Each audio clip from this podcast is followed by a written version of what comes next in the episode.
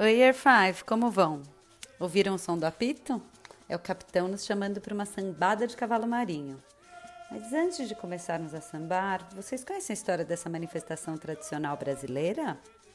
Cavalo marinho é típico da zona da mata norte pernambucana. E voltando um pouco na história, antigamente nos dias das festas religiosas, os negros e negras escravizadas dançavam, cantavam e tocavam essa manifestação nos engenhos de cana-de-açúcar, onde eram obrigados a trabalhar mas porque somente nos dias das festas religiosas.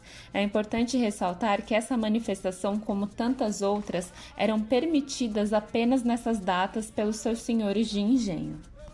Mas quando a tradição começa, quem comanda e organiza a sambada é o capitão e seu apito.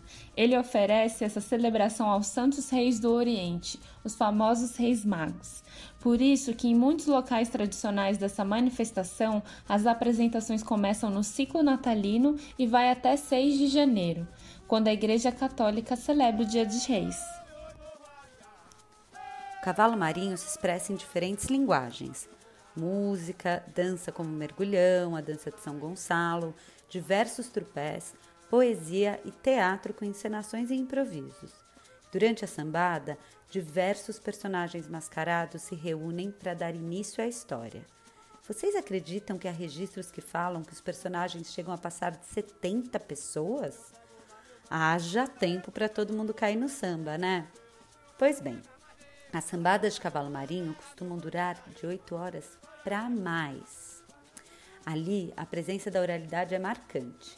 A sambada é inteira narrada e todos os diálogos presentes são palavras cantadas que contêm poesias e sátiras. Revelam a realidade em que viviam os negros nos engenhos e apresentam a relação das classes sociais da sociedade canavieira, os trabalhadores rurais escravizados, os senhores de engenhos e políticos.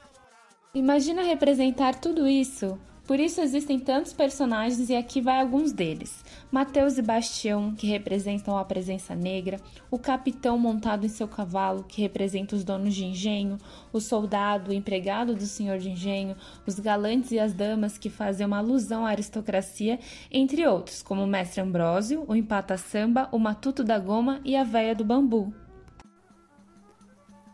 Agora, Fechem os olhos e lembrem das fotos que mostramos para vocês do grupo Boi da Garoa.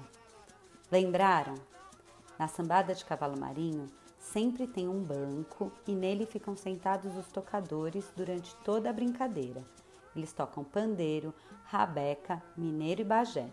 Por meio do toque dos instrumentos e das músicas que cantam, as histórias são contadas.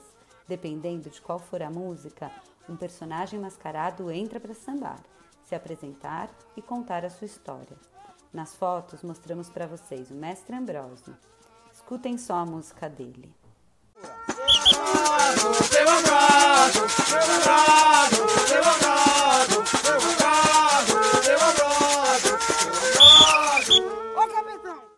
Cavalo Marinho, em dezembro de 2014, foi inscrito no livro de registro das formas de expressão pelo IFAM, Instituto do Patrimônio Histórico e Artístico Nacional, se tornando um patrimônio cultural e material do Brasil.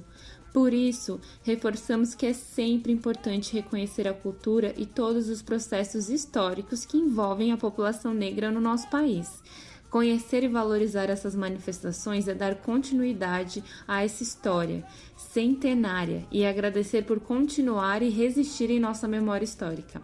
Gostaram?